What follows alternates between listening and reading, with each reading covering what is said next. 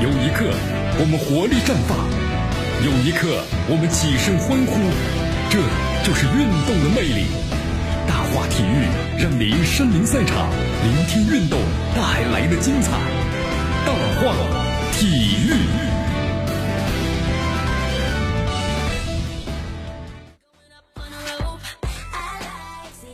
这里是大话体育，我是江南，来继续锁定 FM 九十六点七，继续关注我们的节目。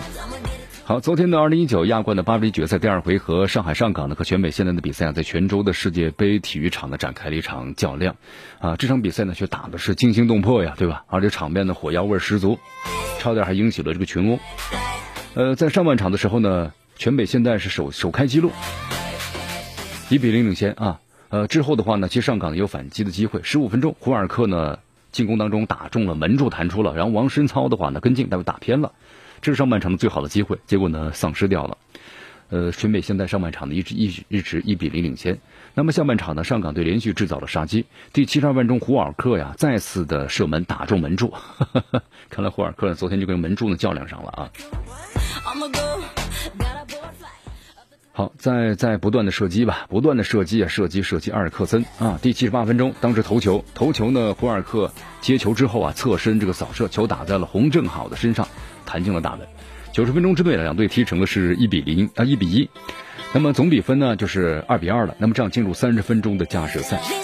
呃，加时赛第一百二十二分钟时候，胡尔克呢断球成功，但最后一脚又是打中横梁了。本场比赛的话呢，胡尔克三次打中门柱啊。看来胡尔克和这个门柱呢，昨天就较量上了，是吧？好，比赛结束之前的话呀，这个文学明失去了理智，对李胜龙呢施暴，吃到了直接红牌罚下。那么点球大战呢，上港是五罚全中了，全北呢四罚三中。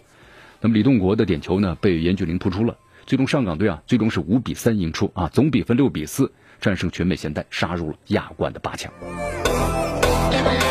哎呀，这场比赛呢，我们说的，你说踢的精彩吧，也还是不错哈。但是呢，火药味儿太浓了。亚冠八分之一决赛呀，对吧？谁都不想输啊，这淘汰赛了。这场比赛呢，就定输赢了。那么进到最后的时刻呢，上港和全北爆发激烈冲突，韩国球员的文学明被红牌罚下了。啊，当时怎么回事呢？第一百二十二分钟的时候啊，全北的球员的文学明突破的时候呢，和防守的李胜龙产生了激烈的摩擦。这文学明呢，不断的挑衅李胜龙。那么同时挥舞手臂，想做出呢击打的状态，被主裁判啊当时一下就把他红牌就罚下去了，对吧？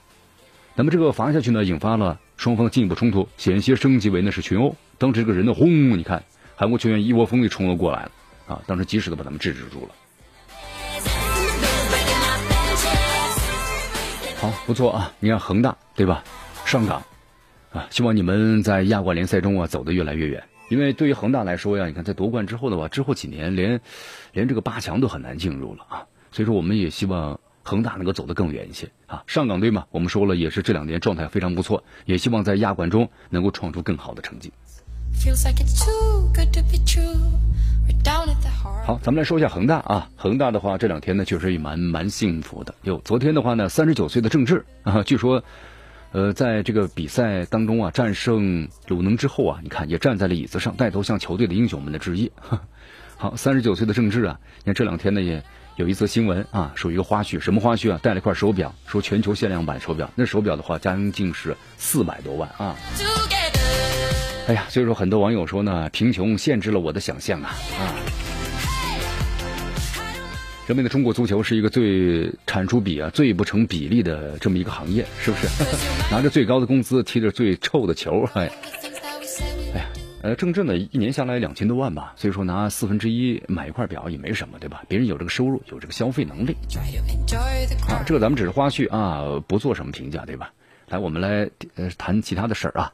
好，这个恒大队战胜鲁能之后，那是相当的开心啊。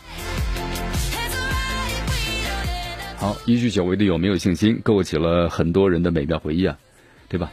那是恒大最最近的一次黄金时代了，凭借保利尼奥的绝杀进球啊，扬威在世俱杯的舞台。但是四年的时间呢，我们说了，在世界足球那都是很漫长的。除了郑智、郜林、冯潇霆和张琳芃这几位元老之外，你看其余位置都换了几代新兵了。那么到了今年，坐在他们面前的，可能都是九五或者九七后的年轻人了，青春洋溢啊，但是也特别的陌生啊。他们曾经在和国家队有过数面之缘吧。但却从来不是那无话不谈的死党。在竞争激烈的职业俱乐部呀，老将和年轻人们是队友，也是对手。你看现在大批年轻人呼啸而至，并且明确的告诉你，他们就是来取代你的位置的。那么除了圣贤，恐怕没有人能够心如止水。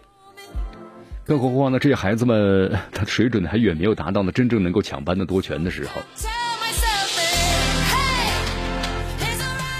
确实啊，是这样的一种感受啊，在恒大现在就是很微妙吧，若即若离的关系是吧？在足球世界的方法只有一个，那就是一起去经历一段的热血的时期，一起去赢得一座呢重要的冠军奖杯，那么从而让老将新人从心底的认可，互相认可，互相尊重。呃，卡纳瓦罗曾经说过这么一段话啊，他说自己不会在发布会上呢喜形于色，因为他也想把这份久违的激情和欢畅留到更衣室，和自己的队友们呢一起来分享。哎呀，悲壮加惨烈啊！真的，鲁能主场的饮恨，所有人都拼了，是不是？考验呢依然将继续啊！十四年吧，十四年前丧失输球的时候，呃，这一次的话，在主场鲁能没有创造奇迹，但是我觉得他们也没有遗憾嘛，对不对？一句话吧，只有提升自己，才能够让遗憾呢不要再重演了。我们希望鲁能啊，能够在中超联赛，还有就是，呃，足协杯当中，能够有更好的成绩，争取拿到呢亚冠的这个资格，对吧？明年。卷土重来。好的，朋友们，由于时间关系啊，今天的大话体育到此结束。我是江南，咱们明天见。